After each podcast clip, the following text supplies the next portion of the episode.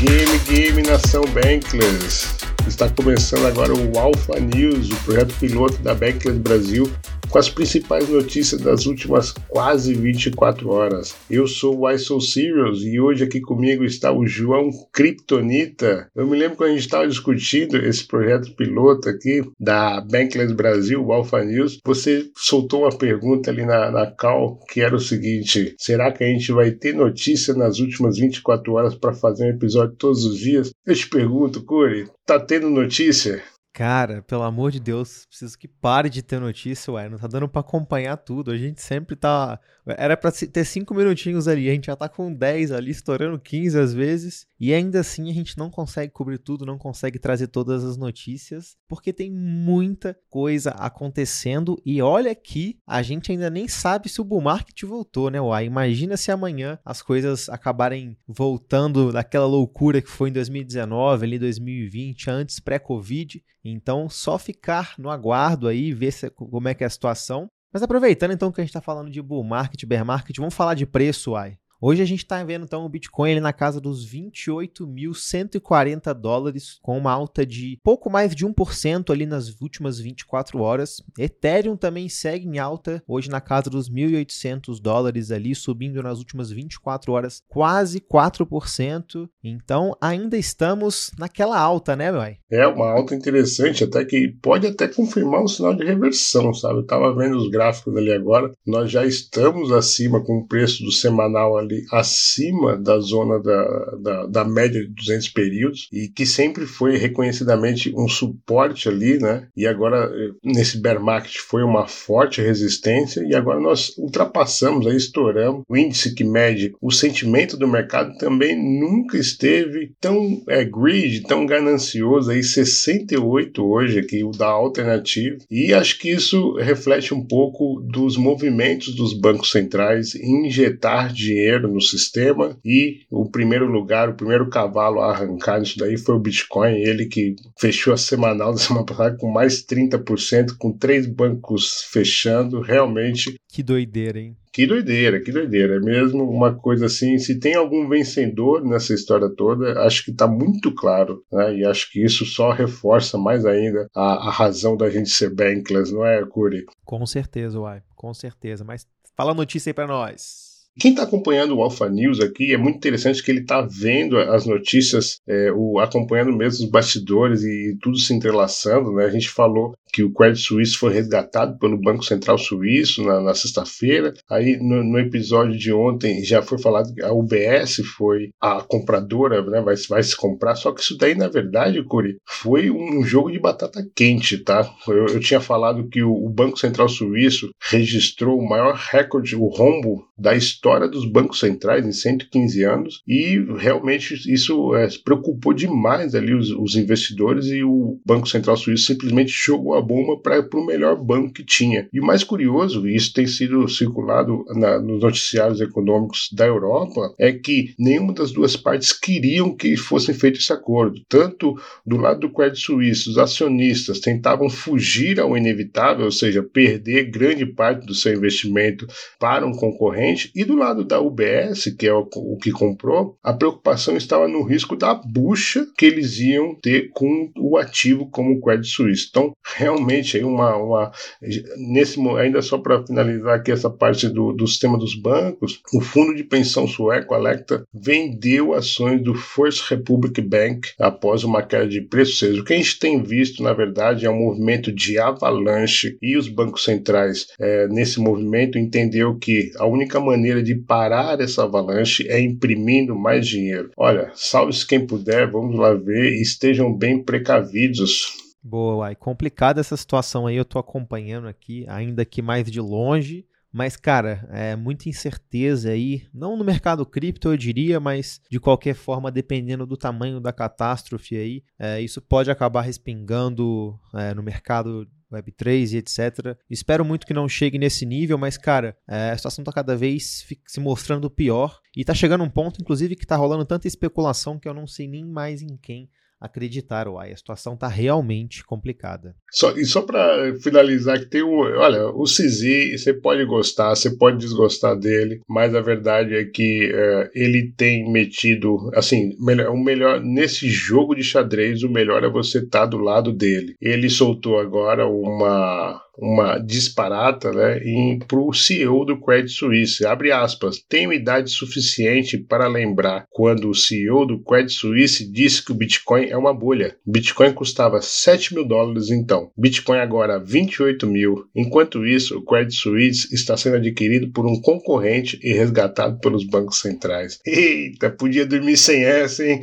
Caramba, hein, velho? Eu acho que a lição para todo mundo aí, gostando ou não gostando, é nunca aposte contra CZ, hein, cara. Esse, esse aí cada vez mais tá mostrando as armas para quem não, quem, quem, quem, quem te viu, quem te vê, viu CZ. Tirava foto com o Vitalik lá atrás, acompanhava o Ethereum e aí hoje tá aí sendo brigando com o pessoal todo. Esse ano tá sendo um baita do ano, hein, Uai? Baita do ano, mas Curi, me dá boas notícias aí que eu já falei só, só uma notícia. Alpha News precisa ter uma notícia boa. Boa, boa, legal. Então vamos falar uma notícia boa aqui. É uma notícia extremamente boa, principalmente para os brasileiros aqui que estão ouvindo a gente. Na data dessa gravação, dia 21, terça-feira, a Coinbase anunciou então sua finalmente chegada no Brasil. Isso significa que agora, então, que a partir desta data que você está ouvindo esse podcast, você pode sim interagir com a corretora tão famosa e americana Coinbase. Ao que tudo indica, o seu app já está inclusive em português. Tentamos bastante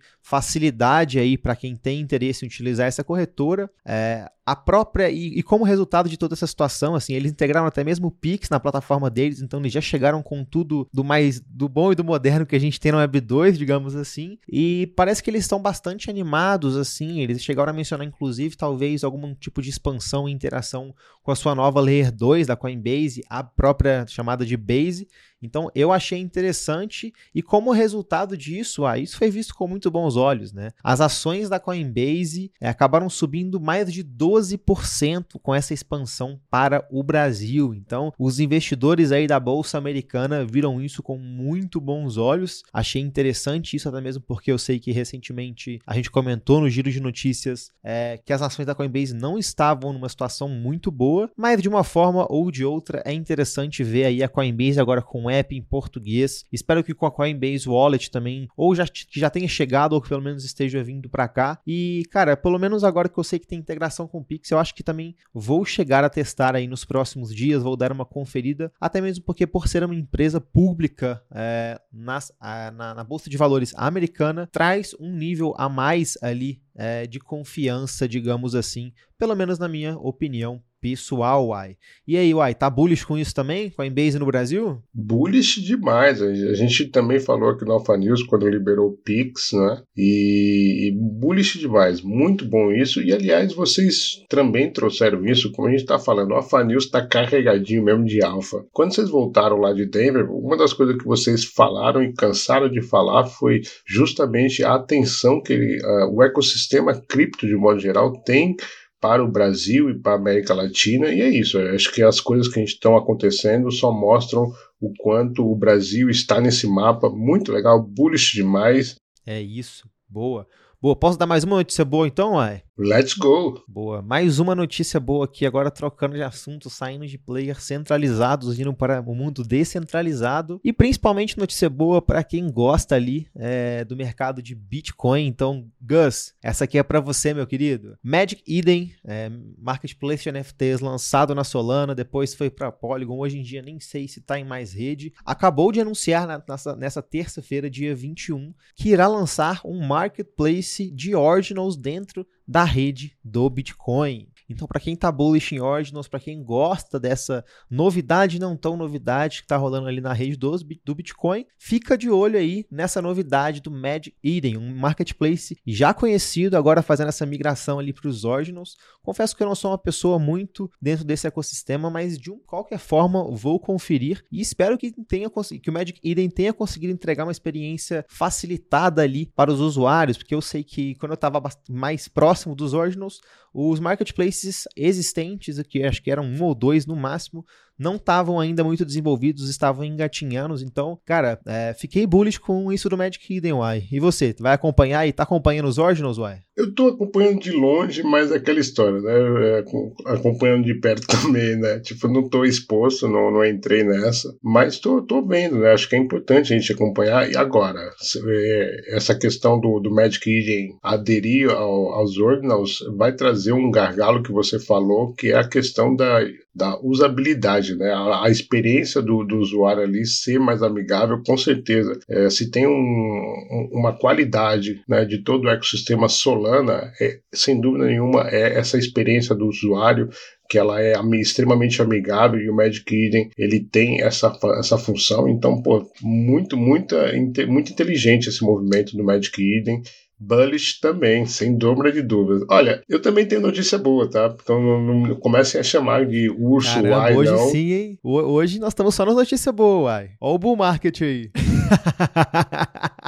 é, que só, nós só estamos começando nas notícias, né? O problema é isso. Sabe quem está dando pulos de alegria aí? São os, os, detentores do token do Santos Futebol Clube. É isso mesmo. É, o Santos que criou um token, um fan, um fan token junto com o mercado Bitcoin, tá? E agora, com uma transferência do, do jogador Emerson Palmieri ao West Ham, da United da Inglaterra, os detentores vão receber nada mais nada menos 697 mil reais. Tá? Então vai ser distribuídos aí pelos detentores do, do token Santos. Eu achei bem legal essa notícia. E em contraste com essa notícia, já os flamenguistas, por outro lado, não podem comemorar. O Flamengo deixará de receber 24 milhões de reais por crise no Fantasma tokens. Essa crise, na verdade, não tem nada a ver com o sistema né, do anterior do Santos. O Flamengo tem os seus tokens, os fan tokens, associados à empresa uh, sócios.com, ligada à rede Chiles. E ela não parece que não anda muito bem das pernas, e por isso até o token Flamengo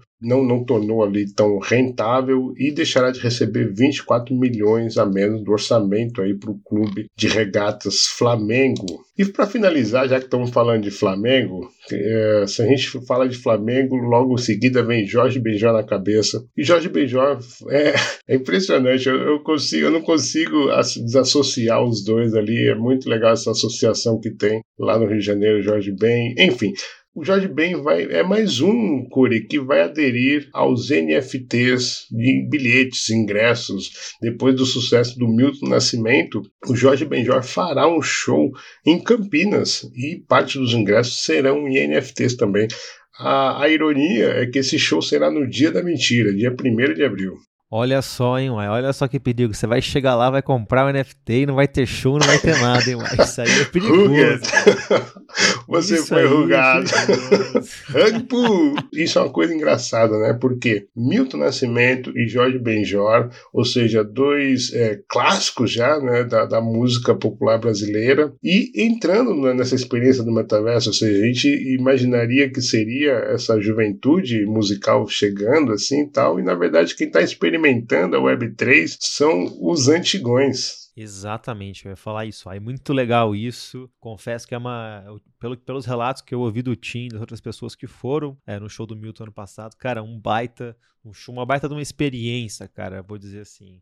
E eu tô sabendo de que tem alguns, algumas soluções pra, envolvendo validações de ingresso aí sendo desenvolvidas por, por, por pessoas do Brasil, então tô bem animado, ai. Tomara que seja bastante interessante essa experiência aí. Vou até, inclusive, conferir é, o preço e, a, e as condições para tentar comparecer.